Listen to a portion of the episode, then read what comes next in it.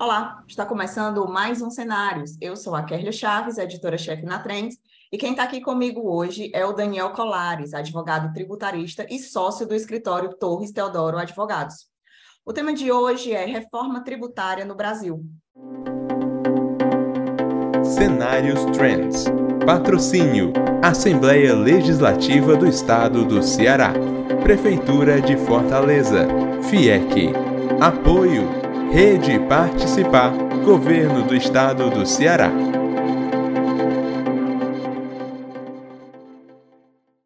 Gostaria de dar as boas-vindas ao nosso convidado, Daniel Colares, e também a você que está nos assistindo. Tudo bom, Daniel? Seja bem-vindo aos cenários. Boa tarde, Kelly. Tudo bem? É, boa tarde a todos que estão nos ouvindo. É um prazer participar dessa discussão e principalmente sobre um tema tão relevante. Né? É, fico feliz de participar e poder contribuir para que todos entendam um pouquinho mais esse assunto que é, que é bastante complexo. É verdade. Então, vamos começar a nossa rodada de perguntas. É, primeiramente, na tua opinião, tu acha, você acha que dessa vez a reforma tributária sai? A reforma tributária no Brasil, ela vai sair? Porque é um projeto que já vem há vários anos, né? Então, você acha que dessa vez vai dar certo? Olha, Kerlia, essa é a pergunta de um milhão de reais. Tá? Eu gostaria muito de poder dizer aqui para todo mundo a resposta definitiva dela. É, a realidade é que a reforma tributária ela vem sendo debatida no Brasil há mais de 25 anos. Então, apesar de ser um tema que é muito quente, né, se tem falado muito de reforma tributária no país é, desde 2022, é, a gente teve vários projetos no ano passado, e nesse novo governo, felizmente, é um assunto que, de novo, está em alta. É, ele não é um assunto novo, apesar disso. É um assunto que há décadas se vem debatendo e até hoje nós não tivemos, infelizmente, uma reforma tributária ampla. Né? Houve, sim, diversas modificações pequenas, um aqui, um acolá, né? É, modificando a forma de se pagar tributos no país, mas até o momento, é, o que se vê, na verdade, é um aumento da quantidade de obrigações acessórias, um aumento da quantidade de tributos a se pagar, sem que haja, na verdade, uma simplificação que é o que a sociedade civil mais almeja, mais pretende que se alcance. Né? Eh, então, diante dessa perspectiva histórica, eu sou forçado aqui a dizer, infelizmente, de forma mais pessimista, é, que olhando para o passado, é, infelizmente, eu acredito que não haja reforma tributária no país esse ano. Tá? É, mas, por um outro lado, e aí sendo mais otimista, e, e, também dando um pouco da minha opinião pessoal, é, seria muito interessante que isso acontecesse. Né? É um assunto que, de fato, vem sendo debatido, que agentes muito importantes é, do Poder Executivo e líderes do Congresso Nacional vêm colocando como suas pautas prioritárias para esse ano de 2023. Então, é, de fato, é um assunto que está muito em voga, que é bastante quente, que tem um interesse muito forte por trás. É, e, dentro dessa perspectiva, e sendo um pouco mais otimista, é, eu acho possível, eu não descarto essa possibilidade, que de fato haja reforma tributária no Brasil em 2023. Tá? É, há que se ainda definir qual reforma tributária vai passar. Tá? Nós temos duas grandes propostas de reforma, uma PEC 45 e outra PEC 110, uma do, do, do, da Câmara de Deputados e a outra do Senado. Né? E ambas, apesar de terem similaridades, elas têm também grandes diferenças entre si, né? pontos positivos, pontos negativos. Nós já tivemos também é, porta-vozes do governo federal dizendo que irão apresentar propostas que vão conciliar essas duas é, emendas constitucionais, né? trazer pontos de uma e pontos de outra. Então, é, ainda está em construção, não sabemos qual delas é que vai para frente, se é que alguma delas vai. Ah, mas infelizmente, do ponto de vista histórico, a gente percebe que existem fortes interesses envolvidos, né, principalmente de estados e municípios, que não querem perder sua principal fonte de receita e, e segundo o argumento deles, a sua autonomia. Né, que você unificando e extinguindo, por exemplo, o ICMS, é, muitos deputados e senadores argumentam que os estados né, perderiam sua autonomia financeira, sua principal fonte de custeio, ficando na mão do governo federal, né, da União. É, e isso, principalmente no cenário que a gente vê hoje em dia, e sem entrar em questão e mérito político, é um cenário onde existe muita divergência política, né, polos bastante opostos. É, esse é um receio que existe, né, é inegável que existe. uh, e que com certeza pesará na tomada de decisão final. É, é, é, é super relevante. É, como eu disse, pessoalmente gostaria que fosse para frente, que houvesse um debate amplo sobre o assunto e principalmente, Kelly, é, esse é um assunto que para mim é prioritário, que haja simplificação do sistema tributário brasileiro. Né? É, é, é impossível, é, é difícil para o empresariado brasileiro, é, para os jovens empreendedores aceitarem a realidade de quão difícil é você empreender no Brasil. E a tributação, sem dúvidas, é um dos maiores gargalos. É, se perdem horas, se perdem noites. É, o empresário tem que focar no seu negócio. Ele não pode perder o seu sono, perder o seu suor, pensando se o código que ele preencheu na sua contabilidade é o código certo, se ele preencheu o campo correto de uma declaração A ou B. É, ele deve focar no seu negócio, de fato. Né? E, e cabe a, aos tomadores de decisão, né? ao poder público entender essa realidade, perceber que a tributação para a sociedade civil é um assunto acessório, apesar de para ele ser muito relevante, para a sociedade civil não deve ser um assunto principal, não é para se estar debatendo tributação no país. Esse é para ser um assunto que corre é, como dia à noite, né? que, que é fácil de se entender, que é fácil de se aplicar, o que não é o que a gente vê hoje em dia. Então, é algo extremamente necessário.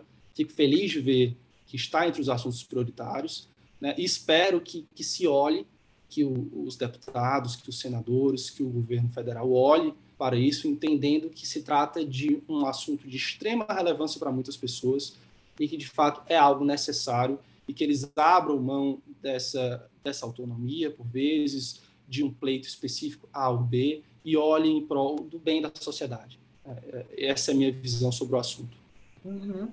E em relação à complexidade né, do sistema tributário, porque ele não é só complexo, né? ele tem uma alta carga né, e uma burocracia muito grande. Isso aí acabou afastando né, investidores do Brasil e deixando os empresários receosos, que é o que a gente vê, né? O empresário ele sempre reclama da alta carga tributária, da burocracia para se abrir uma empresa, para se empreender aqui no Brasil.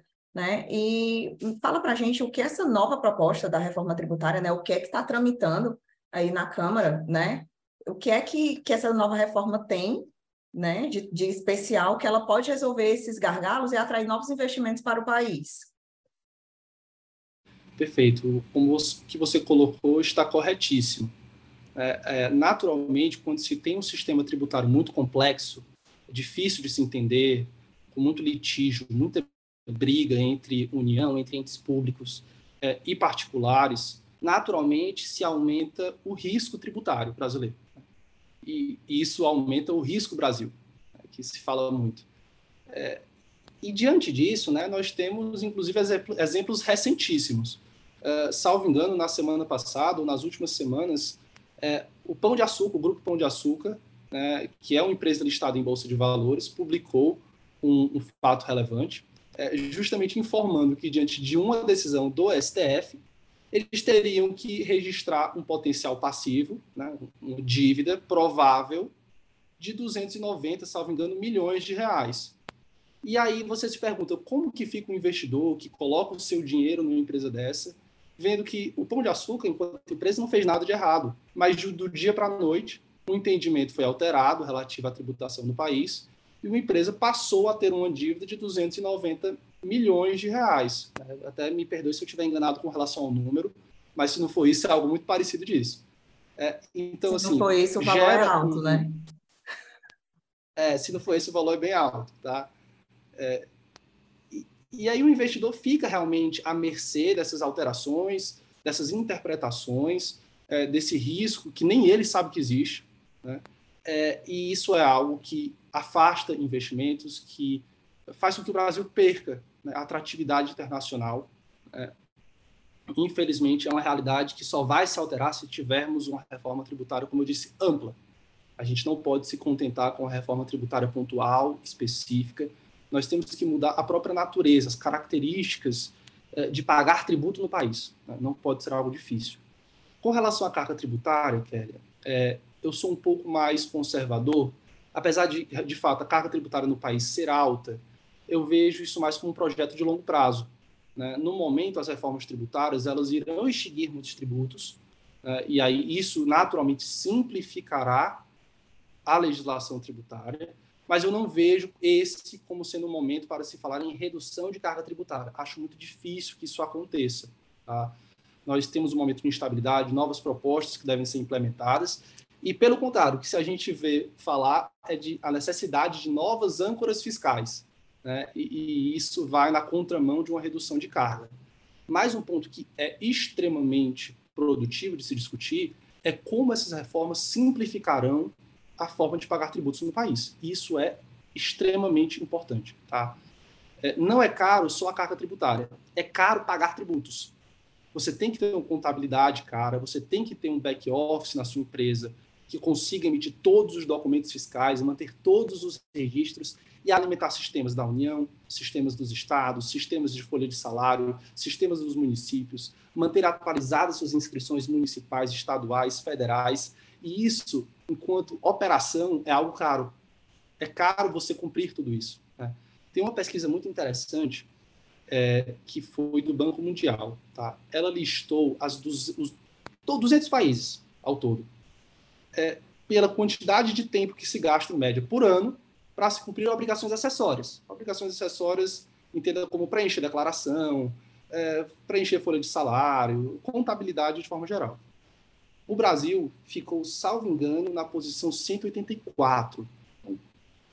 Por aí, tá? Se eu errei, não foi muito. Isso é muito, muito grave, tá? É muito grave. A gente gasta em média, e levantamento agora do Tribunal de Contas da União, só me engano, 10 vezes mais horas por ano do que a média internacional para cumprir obrigações acessórias. Então, mesmo que a gente ignore a redução de carga tributária, mesmo que isso não venha a se concretizar, só de a gente ter a perspectiva de uma simplificação já é algo extremamente positivo. Né? Entre tributos estaduais, federais e municipais, é, a gente tem mais de 25 mil normas hoje em dia, tributárias ativas, vigentes. 25 mil normas. Né? Sem contar as que no passado existiram, foram revogadas, que existiram e foram revogadas, mas não expressamente. Isso são só as ativas, 25 mil. Né? Isso gera confusão, isso gera conflito, isso gera litígio, isso gera insegurança. Tá? E com a PEC 45 e a PEC 110, né, com essa perspectiva de você extinguir cinco, seis tributos, né, sendo algumas mais do que as outras, e reuni-los em uma única exação, né, em um único imposto, que seria o IBS, a gente tem uma perspectiva muito positiva, porque dessas 25 mil normas que hoje existem, é, possivelmente restará um terço, restará metade. Né? Então, será muito mais fácil entender o que eu devo pagar, como eu devo declarar, como eu devo preencher esse documento fiscal. Né? Isso reduz custo, isso reduz insegurança, isso reduz risco, isso facilita a atividade do empreendedor. Né? É, e, e, essa, para mim, é uma perspectiva que, de fato, possibilitará a atração de novos investimentos, possibilitar, possibilitará o ingresso na iniciativa privada de pessoas que antes não pensavam em empreender, porque ficará muito mais fácil. Então, é, é eu vejo muito positiva essa, essa reforma nesse sentido eu lembro que tem alguns anos o pessoal falava, né? não, não sei se você tem os números atuais, mas eu lembro que há alguns anos as pessoas falavam que, por exemplo, na França, você só precisava trabalhar sete dias para conseguir assumir os seus compromissos, né? É, você pagar os seus tributos. Aqui no Brasil, você demoraria meses para conseguir assumir. É, não sei eu, eu não sei se esse dado ainda está certo, mas é um, foi uma coisa que me veio à cabeça que eu, eu escutava muito é, é, um, uns anos atrás. A gente escutava muito. Eu não sei dizer com precisão. Perdão. Eu não sei dizer com precisão se essa informação é, é verídica, mas dentro de todo, tudo que eu trouxe aqui, tudo que eu já li, é, é bastante provável que isso seja verdade. Né? É bastante é. provável, porque demora muito. Tá? É muito difícil. O brasileiro, ele, ele precisa passar meses trabalhando, né, para conseguir recolher todos, para conseguir ser, recolher todos os impostos, pagar todas as suas obrigações, né, com o Estado. Mas, assim, vamos, vamos para a nossa próxima pergunta agora. É, o grupo de trabalho da Câmara dos Deputados, que está responsável por discutir as propostas da reforma tributária, ele conta com pelo menos seis empresários. É um número expressivo, levando em consideração que está sendo debatido na Câmara, né? Então, de que forma a iniciativa privada vai colaborar com esse projeto? O que é que a iniciativa privada pode fazer para ajudar nessa, nessas questões da reforma tributária, né? O empresariado, como que ele, qual o papel dele nessa reforma tributária, nessa discussão da reforma tributária? Olha, Kelly, o papel do empresariado ele é tão importante quanto o papel da União, dos estados, dos municípios, e é, sem sombra de dúvida, um dos principais agentes é, interessados nessa alteração. Tá? Eu vejo de forma muito positiva que, já nesse grupo de trabalho, a gente tem a presença de diversos deputados que são empresários, né? E, sendo empresários, conhecem as dores que é empreender no Brasil. É muito mais fácil para que eles produzam documentos, que eles deem voz para os pleitos que existem ao longo de todos os últimos anos né, e tragam isso na forma de pareceres, na forma de propostas de emenda, e, e, e, tudo isso com certeza gerará um resultado final que atenderá também aos interesses da iniciativa privada. É isso que eu espero. Então, do ponto de vista de perspectiva, até porque esse está no início do grupo de trabalho, né, eu vejo como um, um excelente indicador. Né? Com certeza é um excelente indicador. E, e, esse grupo de trabalho, é importante destacar, ele não só analisará a PEC 45, mas ele também analisará a PEC do Senado, PEC 110. Tá? Então, ele terá essa oportunidade de analisar as duas, de uh, verificar os pontos que são interessantes em um, os pontos que são aproveitáveis de outra, trazer novas proposições, chamar uh, entidades da sociedade civil para audiências públicas, para que sejam ouvidas. E essa, esse é o momento, Kelly Tá? Esse é o momento de se construir. A reforma tributária não está finalizada. Nós temos textos iniciais, algumas propostas de textos modificativos, mas está no momento de todos os interessados, e eu coloco aqui em destaque, no campo da iniciativa privada, empresariado, as confederações das indústrias, do comércio, as federações também, que exercem um papel de representatividade muito forte, para que produzam documentos que deem informações, que deem pareceres, que deem voz a pessoas que entendem do assunto e levem seus pleitos para que eles sejam avaliados, debatidos, considerados, aprovados, não aprovados, mas que sejam ao menos ouvidos. Tá? É, é o momento de se construir. Nós já temos, é, é, inclusive, recentes estudos encomendados, por exemplo, pela Confederação Nacional do Comércio e Serviços, demonstrando, e aí um exemplo bem específico, como o atual texto da reforma tributária aumentaria em 188% a tributação sobre serviços. Naturalmente, esse é um momento completamente desarrazoado. Mas quem sabe não fosse a elaboração desse documento pela Confederação Nacional do Comércio e Serviços, essa modificação passaria desapercebida. E é, por ser esse o momento, é importante que esses dados sejam levantados, que essas discussões sejam trazidas à tona, e isso seja levado em consideração para que se chegue no resultado final que agrade a todos. Tá? É, então, aproveitando isso, né, é, está no início dessa discussão. Essa discussão ainda demorará muito, na minha visão. Ela não terminará, ainda que se aprove até o final do ano uma PEC, né, ela não durará só até aí. Ela continuará por muito mais tempo. Porque depois que a gente aprova uma PEC, a gente tem que aprovar uma lei complementar que regulamente ela né, que vai trazer todas as minúcias dessa modificação. A gente vai ter que aprovar normativos que regulamentem o período de transição. Não vai ser imediato que a reforma tributária vai entrar em vigor.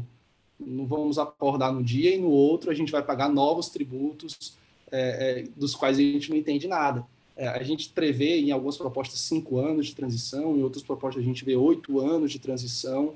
Né? Algumas propostas de uh, de deputados individuais que querem aumentar esse período de transição.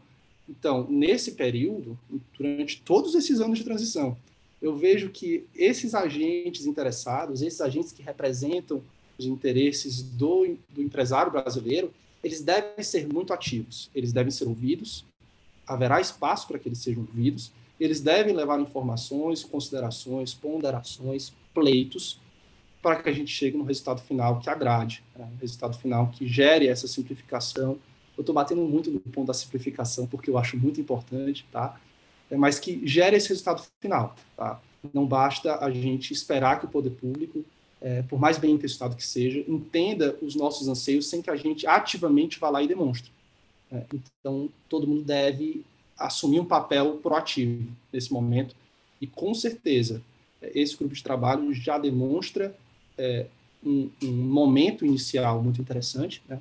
uma oportunidade muito boa, é, que, repito, é o começo e a gente vai ter muito trabalho pela frente, mas com certeza com o papel de protagonismo. Eu não entendo muito da reforma tributária, sendo bem sincera, eu não entendo muito, é, mas eu acredito que só o fato de dar o primeiro passo já é algo animador. A gente sabe que é um tema delicado, que a reforma tributária ela é um assunto delicado, que, como você falou, ela vem sendo discutida há mais de, de 20, 25 anos, não é isso? Isso. É um tema exatamente. que vem sendo discutido há mais de 25 anos, mas eu acredito que só o fato de ter sido levantado esse assunto no início de um governo, eu acredito que é algo que a gente possa ficar otimista. Não, não sei se vai sair esse ano, eu acredito que não também, porque eu acho muito pouco tempo para você se discutir uma carga tributária no país, mas eu acredito que o pontapé inicial foi dado e em breve a gente vai ter, vamos dizer assim, novidades positivas. A gente pode pensar dessa forma? Eu espero que sim. Eu espero que sim, tá? É, é nisso que eu gosto de acreditar. De fato, o momento parece muito interessante, né? A gente vê partidos diferentes colocando isso como pauta prioritária, a gente vê executivo colocando como um dos principais assuntos de interesse do Ministério da Economia, a gente vê uh, parlamentares, líderes de partidos com grande representatividade, né, dizendo que está dentro dos seus objetivos aprovar a reforma tributária ainda no primeiro semestre de 2023. É, é, eu sei que o discurso é, é bonito, eu acho difícil, mas é, mostra uma intenção forte, mostra um interesse grande, mostra que esse não é apenas um assunto que se discute em debates políticos, né, ele está entrando dentro da pauta concreta, do planejamento concreto de um governo para o exercício de 2023. Né? Então a gente pode sim olhar para isso com uma perspectiva muito positiva, com certeza. Você pode colocar aqui para a gente quais os pontos mais importantes que a gente pode ressaltar aqui sobre essa nova reforma tributária? É, dentro de tudo que a gente já conversou, né, é, essa reforma tributária ela vai trazer a extinção de diversos tributos, os que são consenso em todas as reformas. PIS e COFINS, uh, ICMS, ISS, tá? E IPI em algumas, em outras o IPI vai criar um imposto específico. Tá? É, esses tributos são representam grande parte da carga tributária que as empresas pagam hoje em dia. Tá? O PIS e COFINS especialmente. É um tributo que incide sobre o faturamento, então ele não depende de lucro, então, assim, é, faça chuva ou faça sol, tenha lucro ou prejuízo, a única certeza que a empresa tem é que se ela receber um real na conta, ela vai pagar PIS e COFINS. É, é cruel. E, então, esses tributos todos, eles vão ser consolidados em um único imposto, o chamado IBS, tá? As reformas têm suas particularidades, eu não vou nem entrar muito no mérito delas, porque são assuntos bem técnicos, sabe? Uma reforma prevê uma repartição de uma maneira X, a outra de uma maneira Y uma reforma mantém um tributo ali a mais, outra outra a menos, mas o, o, o mote das duas, o, o, principal das duas, é que esses tributos vão deixar de existir e vão passar a ser um só. E esse único tributo ele vai ser regulamentado no âmbito federal. Tá? Então a gente vai ter uma lei complementar federal que regulamenta ele, uma lei ordinária federal que regulamenta ele, a gente vai ter normas que regulamentam o imposto unificadas para todo o país, tanto do lado de grande parte dos benefícios fiscais, como base de cálculo, como alíquotas. E você percebe que hoje, para a gente saber quanto a gente vai pagar de tributo, a gente tem que ir atrás de lei municipal, ir atrás de lei estadual, ir atrás de lei federal, ir atrás de regulamento de todos os órgãos fiscais de cada um desses entes. Então, essa reunião de tudo, essa concentração de tudo em um único imposto, por si só, ela já é muito positiva. Tá? ela reduz a briga que existe entre fisco e contribuintes. Tá? É, a gente vai ter, vamos ter menos normas para interpretar, e, naturalmente, existirão menos normas que conflitarão entre si. Tá? Então, nesse sentido, a própria natureza da reforma, o próprio objetivo da reforma já traz essa simplificação que eu tanto defendo. Tá? Uh, ainda não está claro né, como será a regulamentação disso no âmbito federal. Essa é uma discussão que sai do campo das PECs e já entra numa segunda etapa. Tá? Uh, mas, pela própria natureza, é, é, muito provável que gere esse resultado bastante positivo, que é justamente a redução do risco tributário no país.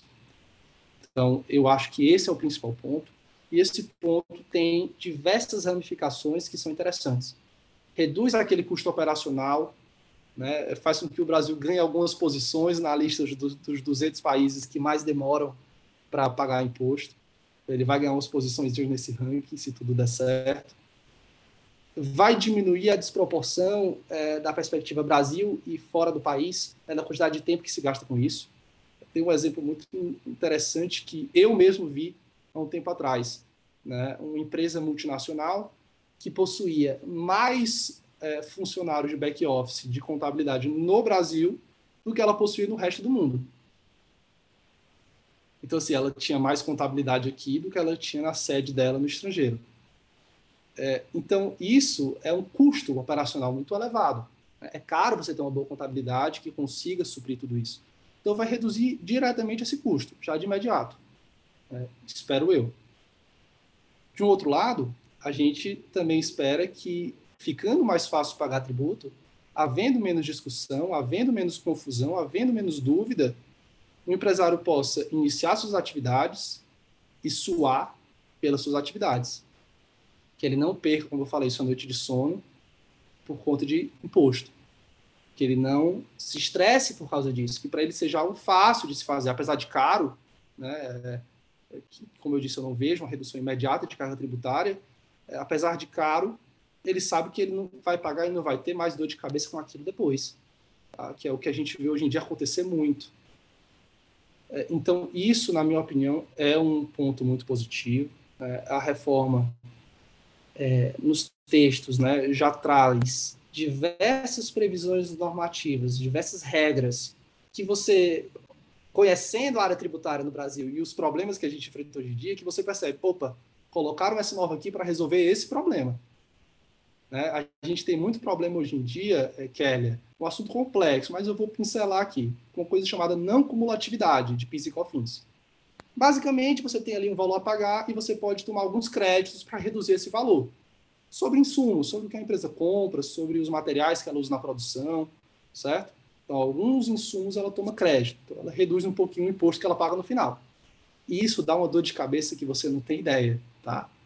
é, é, existe muita discussão hoje em dia, discussão administrativa com receita, discussão judicial, tá? E é um, um, um nó que para desatar é bem difícil. E você vê nas reformas dizendo, olha, você vai poder tomar crédito sobre tudo, né, independente da natureza. Então você vê que alguns desses problemas estão sendo diretamente atacados. Né? E isso mostra uma, uma boa vontade interessante, isso mostra uma perspectiva interessante. Tá? É, e, e, e, como eu disse, né, simplificação é para ontem. É, é para ontem. E agora, para a gente encerrar, né, terminamos nossas, nossa rodada de perguntas, e agora, para a gente encerrar o programa, gostaria de convidar o Daniel para fazer suas considerações finais. Perfeito, Kelly. Eu, eu gostaria de finalizar aqui minhas, minha fala, na verdade, é, trazendo tanto a perspectiva de positividade para quem está escutando, no sentido de que, é, independente se sai ou não reforma tributária esse ano, né? é, e você mesmo trouxe isso muito bem, Kelly, é, a gente deve ficar feliz de saber que esse é um assunto que está de fato sendo debatido. Né? Debatido e que está levantando interesse de pessoas que antes não tinham esse mesmo interesse. Né? Em rodas de amigos você escuta esse assunto, em palestras, profissionais, você escuta esse assunto sendo trazido em reuniões. Então, em todos os cantos que você vai, é, é possível que se esteja falando hoje em dia de reforma tributária. Né? Até as pessoas que não gostam do assunto estão começando a se apropriar mais dele. E isso já é para trazer felicidade para quem coloca isso como um objetivo, que vê isso de forma positiva, tá? É, eu, eu, de fato, acredito que nos próximos anos, esse ano talvez não, mas nos próximos a gente tenha uma evolução, sim, nessa pauta, é, que é indispensável que aconteça para o Brasil crescer, é, para a iniciativa privada poder é, se recuperar depois desse baque que a gente passou nos últimos anos. É importante que a gente tenha boas notícias como essa, e, e, dentro dessa perspectiva, eu acho que se deve ter muita esperança que isso aconteça e que se tome, como eu falei, um papel ativo. Tá? É, que se tome um papel ativo de discussão, de protagonismo, que os pleitos sejam levados à, à consideração é, dos deputados, dos senadores, do Poder Executivo, que as entidades de classe, né, que o, a iniciativa privada, como um dos agentes, não único, mas um dos principais agentes né, é, entenda que sua posição não deve ser passiva, que deve ser uma posição ativa, é, e que esse debate ele seja muito amplo, que ele considere todas as perspectivas possíveis é, para que se chegue no resultado final que agrade ao máximo os interesses e que facilite essa difícil tarefa que no Brasil é empreender. Né? É, que cada vez se torne mais fácil para que jovens, para que é, é, é quaisquer pessoas que tenham um, um, uma vontade de se arriscar, né, de fazer negócios, eles se sintam mais à vontade e, menos despreocupados de fazer isso. É, esse, esse é o, a minha fala final e o que eu quero que fique de mensagem aqui dessa nossa conversa. Perfeito. E com isso chegamos ao final de mais um Cenários. Agradeço aqui a participação do Daniel Colares e também da sua audiência. Se você gostou, curta, compartilhe, deixe seu comentário e se inscreva no nosso canal para não perder nenhum conteúdo da Trends. E não se esqueça, próxima quinta tem mais. Até lá. Tchau, tchau. A prefeitura que mais avança no país cumprindo metas não para de trabalhar. Tem escolas e creches sendo construídas por toda a cidade. São 13 obras com mais de 75% de construção finalizada. O maior programa de urbanização de Fortaleza continua com pavimentação e drenagem em áreas mais carentes. Check, check. E o Beira Rio foi entregue com 40 quiosques, quadras, academia e muito mais. Check. Prefeitura de Fortaleza. A gente faz mais. Alô, mãe? Como foi a consulta? Ah, meu filho, o médico pediu vários exames, mas o meu plano de saúde não autorizou nenhum. Não é mais o seu plano é o mais completo. Isso não tá certo. Vai no Procon Alesse. O Procon Alesse orienta, protege e defende o consumidor cearense. Acesse o site da Alesse e agende seu atendimento.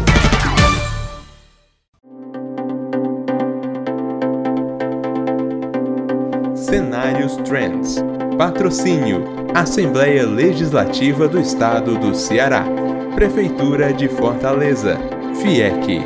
Apoio: Rede Participar. Governo do Estado do Ceará.